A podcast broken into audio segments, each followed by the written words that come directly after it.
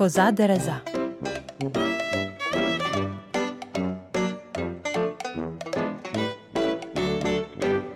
Були собі дід та баба. Поїхав дід на ярмарок та й купив собі козу. Привіз її додому, а рано на другий день посилає дід старшого сина ту козу пасти.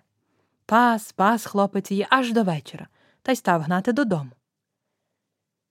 Тільки до воріт став доганяти, а дід став на воротях у червоних чоботях та й питається Кізонька моя мила, кізонько моя люба, чи ти пила, чи ти їла? Ні, дідусю, я й не пила, я й не їла. Тільки бігла через місточок та вхопила кленовий листочок.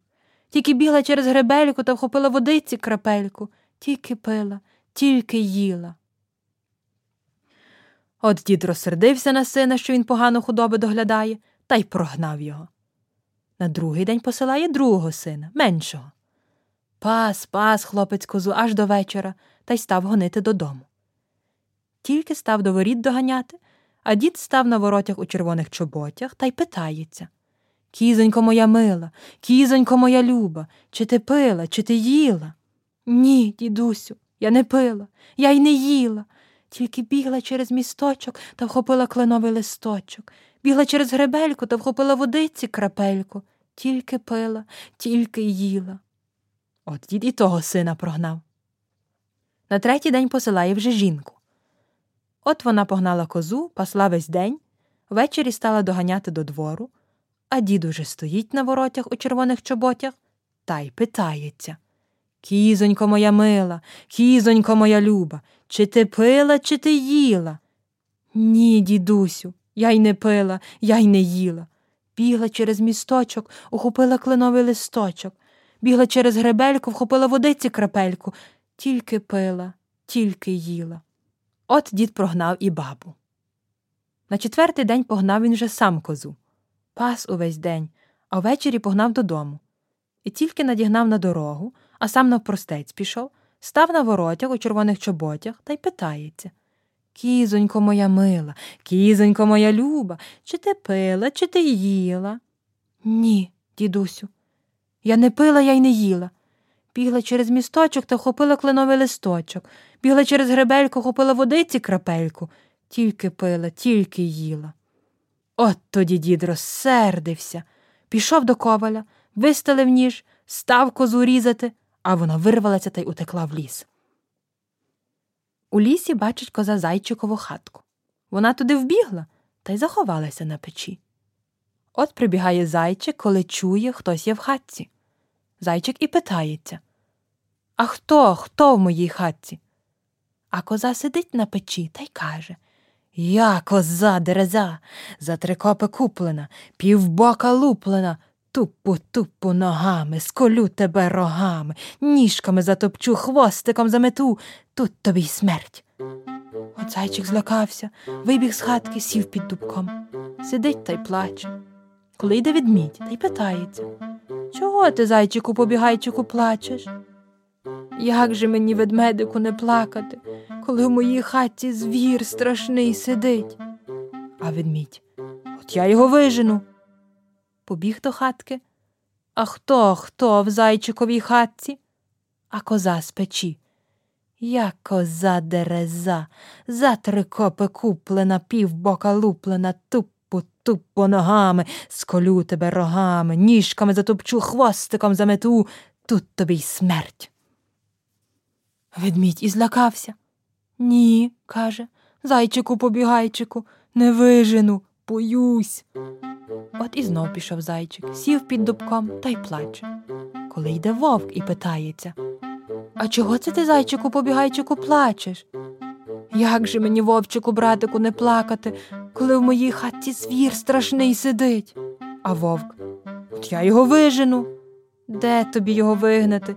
Тут і ведмідь гнав та не вигнав. Отже, вижену. Побіг вовк до хатки та й питається А хто хто в зайчиковій хатці? А коза з печі.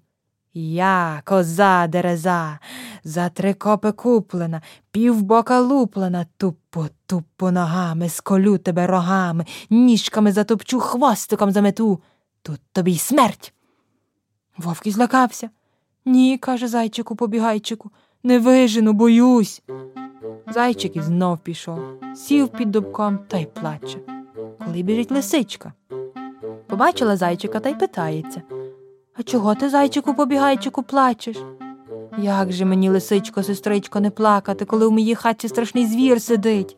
А лисичка, от я його вижену. Де тобі, лисичко, його вигнати? Тут і ведмідь гнав, не вигнав, і вовк гнав та не вигнав, а то ти. Отже, вижену. Побігла лисичка до хати та. А хто, хто в зайчиковій хатці? А коза з печі.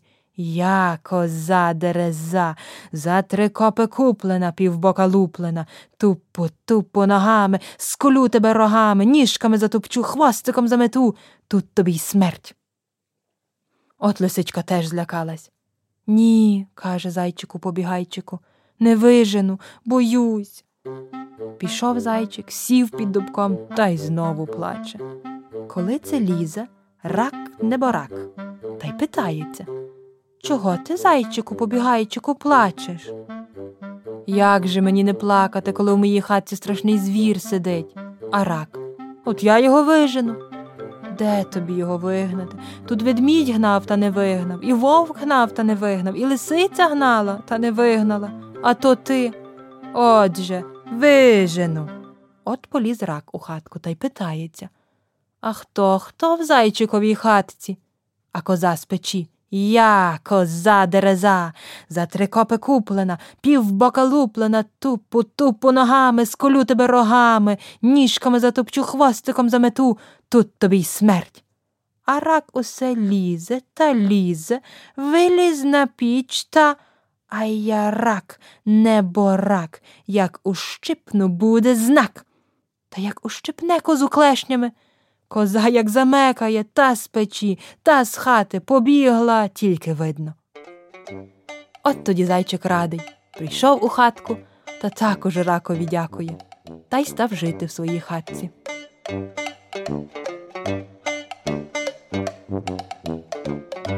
Це була казка Коза Дереза.